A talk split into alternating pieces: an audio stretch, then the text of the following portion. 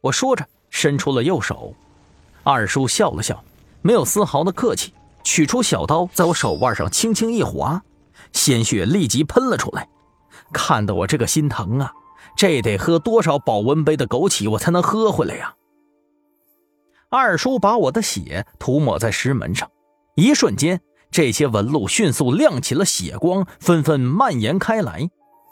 三秒钟之后，一声轻响，石门打开了一道缝隙，从里头吹出来一股子怪味。我二话不说，直接冲了进去，二叔紧随其后。然后将石门狠狠一关，那些邪尸顿时被挡在了外头。虽然脱离了被撕咬的危险，但是我们一点都不敢松懈，因为心里头更加紧张了。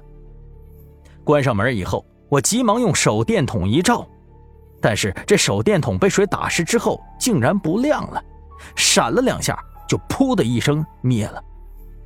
这时二叔赶忙一把捂住了我的嘴。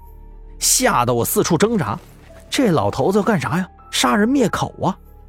哎哎，嘘嘘，别出声，你看看身边。二叔的语气很沉重。听到他这话，我急忙瞪大眼睛。只见在黑暗之中，我隐约看到了有两个人影似的玩意儿，就站在我们跟前儿。顿时后怕不已，待在原地不敢动了。这又是啥鬼玩意儿啊？又是什么鬼东西呀？我想不明白了。二叔偷偷瞪出来一张黄符，点燃一烧，在微弱的火光之下，我终于看清楚了那两个玩意儿是啥。它是两个纸人儿但是和平常的纸人不同，他们身上竟然穿着衣服，看上去特别的诡异，尤其是脸上，好似是贴上了一层人皮呀。在他们身后，好像还有一个小小的洞口，上面用一层膜一样的东西包裹着。这石门不大，也就几十米吧。唯惊悚的就是这两个纸人了。我挣脱开二叔的手，手中桃木剑死死的顶着他们，围着纸人转了一圈。叔，这不对呀。